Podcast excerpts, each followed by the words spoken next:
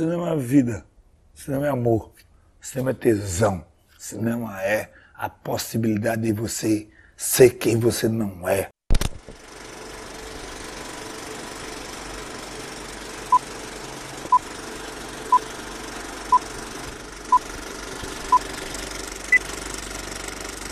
Olá, cinéfilos e cinéfilas do Brasil, da América Latina e, por que não, do mundo. Aqui quem fala é Yuri Freire e nesse exato instante começa o episódio número 2 de Cine Trincheiras.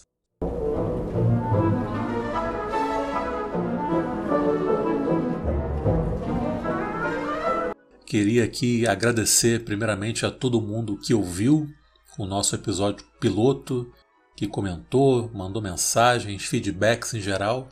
Pedir também para que vocês divulguem aí para amigos, conhecidos, família, vizinhos, qualquer pessoa que vocês achem que possa se interessar pelo nosso podcast. O boca a boca é sempre uma excelente ferramenta de divulgação. E por falar em divulgação, vou aproveitar aqui um ensejo para divulgar nossas redes sociais. Estamos no Facebook e no Instagram. É só procurar por Cine Trincheiras em ambas as redes sociais e também estamos nas demais plataformas de podcast. Só procurar pela gente e assinar o nosso feed. E hoje eu irei falar a respeito da chegada do cinema ao meu, o seu, o nosso Brasil. Como o cinema aqui chegou? Quando e onde se deu a primeira exibição de um filme em terras brasileiras? Qual foi o primeiro filme realizado em nosso país? As respostas para estas e outras perguntas você terá ao longo dos próximos minutos. Começando agora. Pois bem, o cinema no mundo surge aproximadamente na quinzena final do século XIX. E é bastante difícil delimitar quem exatamente teria sido seu criador, visto que ao longo das décadas anteriores veio surgindo diversas invenções que desembocaram naquela que seria a concepção do cinema tal qual a conhecemos. Os primeiros filmes datam do ano de 1888, feitos por um sujeito chamado Louis Le Prince, francês residente no Reino Unido, responsável por dois registros fílmicos o Traffic Crossing Leeds Bridge, que mostra o tráfego numa ponte na cidade de Leeds, e o Rowden Garden Scene, que mostra sua família dando alguns passos no jardim. Ambos são cenas que duram poucos segundos, aproximadamente três. Esses registros existem até hoje e podem ser conferidos no YouTube. Eu vou deixar um link para eles na descrição desse episódio. Além do Le Prince, o norte-americano Thomas Edison e os irmãos Lumière são nomes que merecem destaque dentre os pioneiros da sétima arte. Acredito que vocês já tenham ouvido falar nesses irmãos franceses, dado que eles costumam ser constantemente citados como os fundadores do cinema. Porém, apesar de largamente difundida, a ideia de que Auguste e Louis Lumière teriam criado o cinematógrafo não corresponde plenamente à realidade. A verdade é que o seu real inventor foi um rapaz chamado Léon Bouly, também francês. Acontece que Bouly não renovou a patente de sua invenção, que, comprada pelos irmãos, acabou por ser aperfeiçoada. Algo que também contribuiu para que os Lumière alcançassem, já nessa época, um lugar de grande destaque enquanto realizadores cinematográficos foram as exibições públicas de seus filmes, como por exemplo o célebre A Chegada do Trem à Estação, exibido em dezembro de 1895, junto a outros curtas, também por eles dirigidos. Cabe ressaltar aqui que, ao contrário do que costuma ser difundido, essa não foi a primeira exibição pública de um filme já que cerca de dois meses antes, outros dois irmãos, porém da Alemanha, os Skladanovsky, realizaram uma projeção pública de oito curtas com um aparelho denominado bioscópio.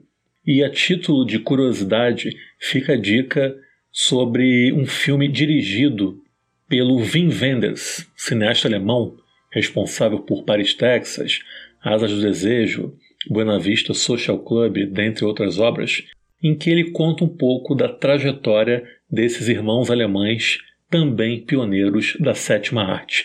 E o filme se chama Um Truque de Luz.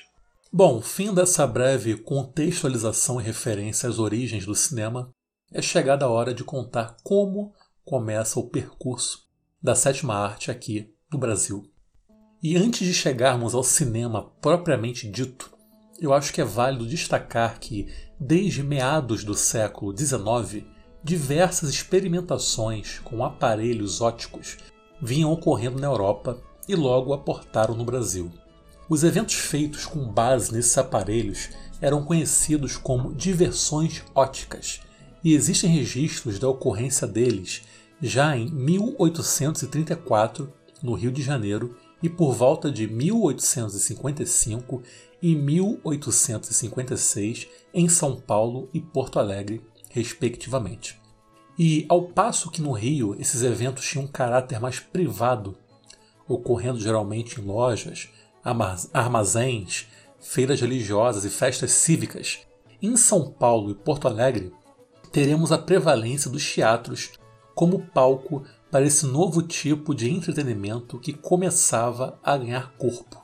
Sendo que no Sul, especificamente, havia a presença de companhias dirigidas por ilusionistas que promoviam espetáculos em que era utilizada a lanterna mágica, que seria, digamos, uma espécie de vovó dos aparelhos de projeção modernos.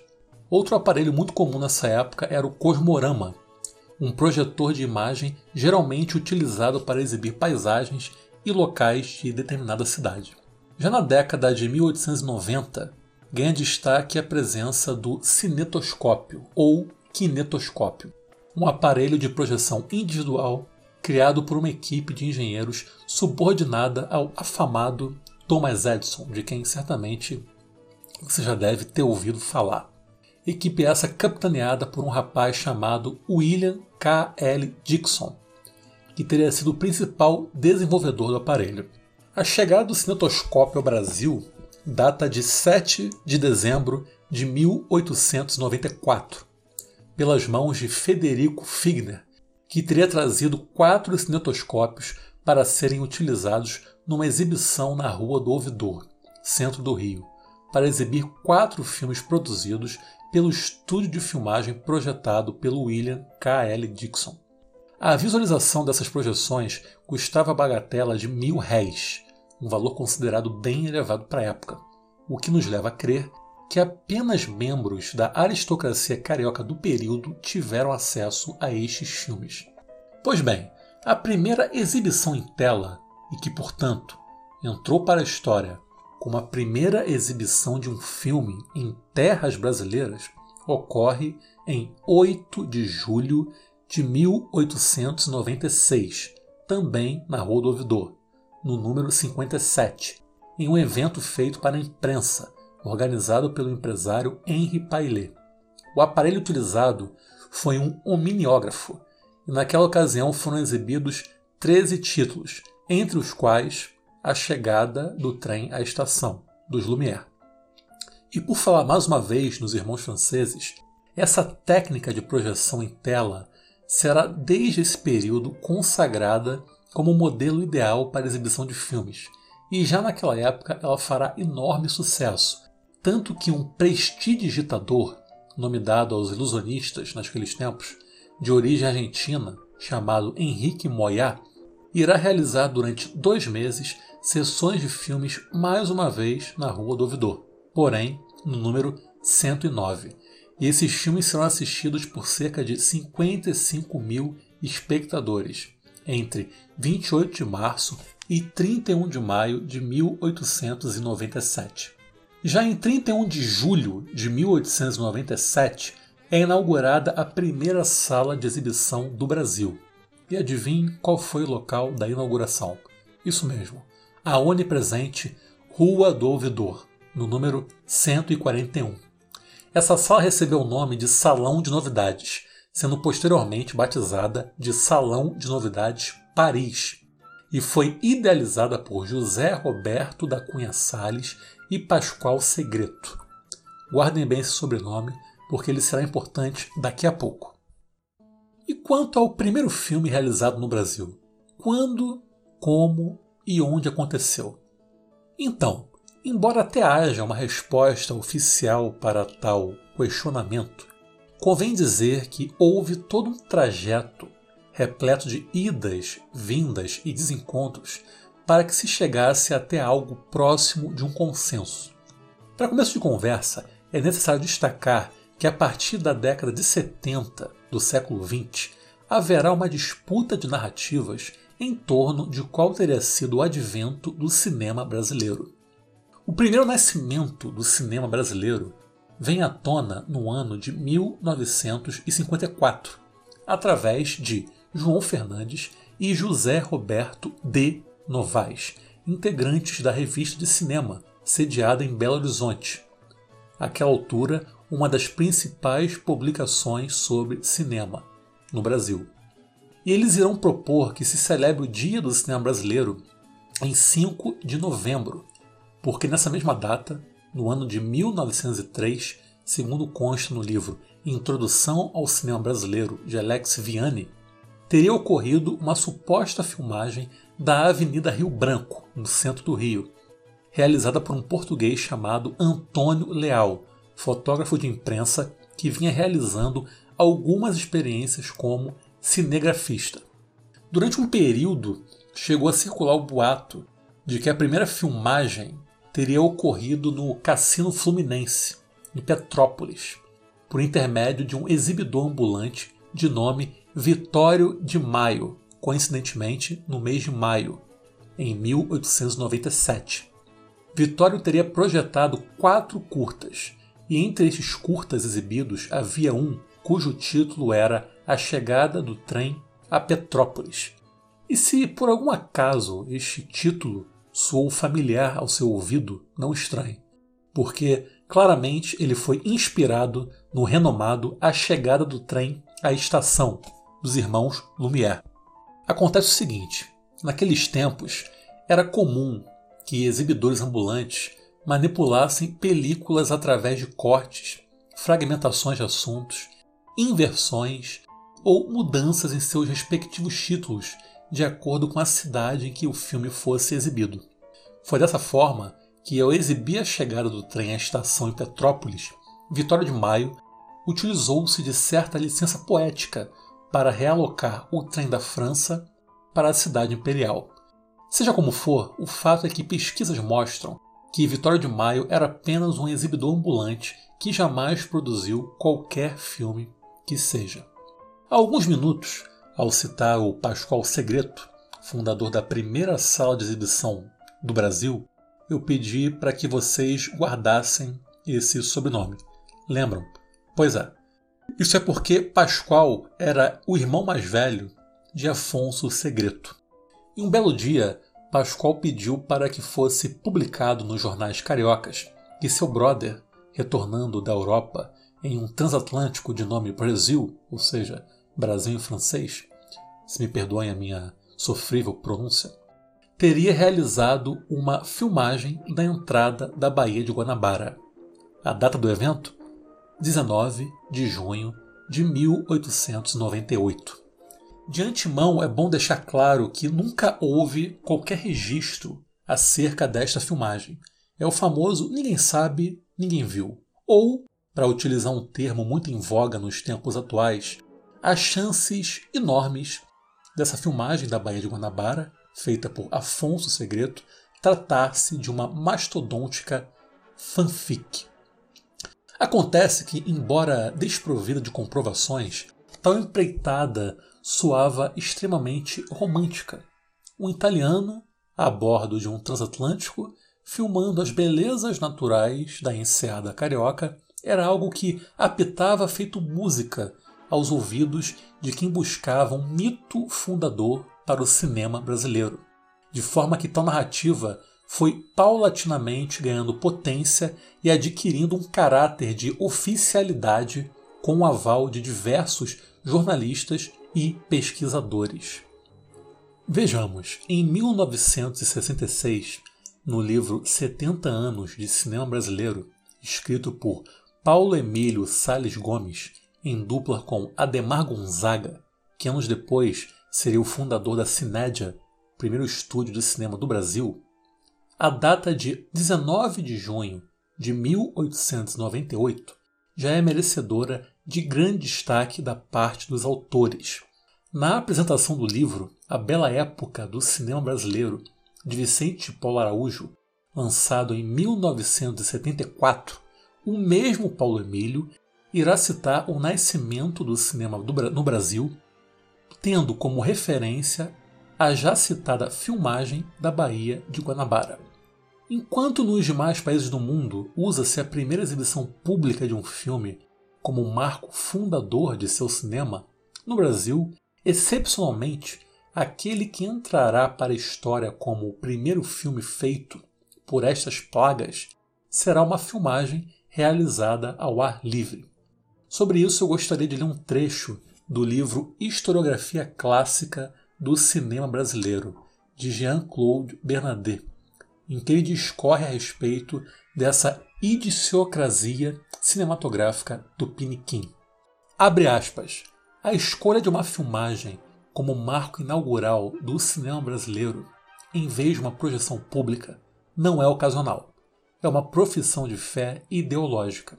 Com tal opção, os historiadores privilegiam a produção, em detrimento da exibição e do contato com o público pode-se ver aqui uma reação contra o mercado. A ocupação do mercado, respondemos falando de coisas nossas. Fecha aspas. Ainda sobre a oficialização desta data como efeméride, em 1988, durante as comemorações dos 90 anos do cinema brasileiro, ocorrem várias menções à já mitológica filmagem de Afonso Segreto, até mesmo o cineasta Júlio Bressani entrou na onda e escreveu um artigo presente em seu livro Cine Poética, onde aponta que a tomada feita pelo, italo, pelo italiano inaugurava não só o cinema, mas o cinema experimental no Brasil. Sendo assim, peço licença para ter a honra de abrir aspas para Bressani. Os irmãos Segreto filmaram em 1898 a entrada da Baía de Guanabara com seus fortes portugueses e megalitos lendários. Este material foi destruído, mas podemos conjecturar que estas imagens foram um total experimento cinematográfico.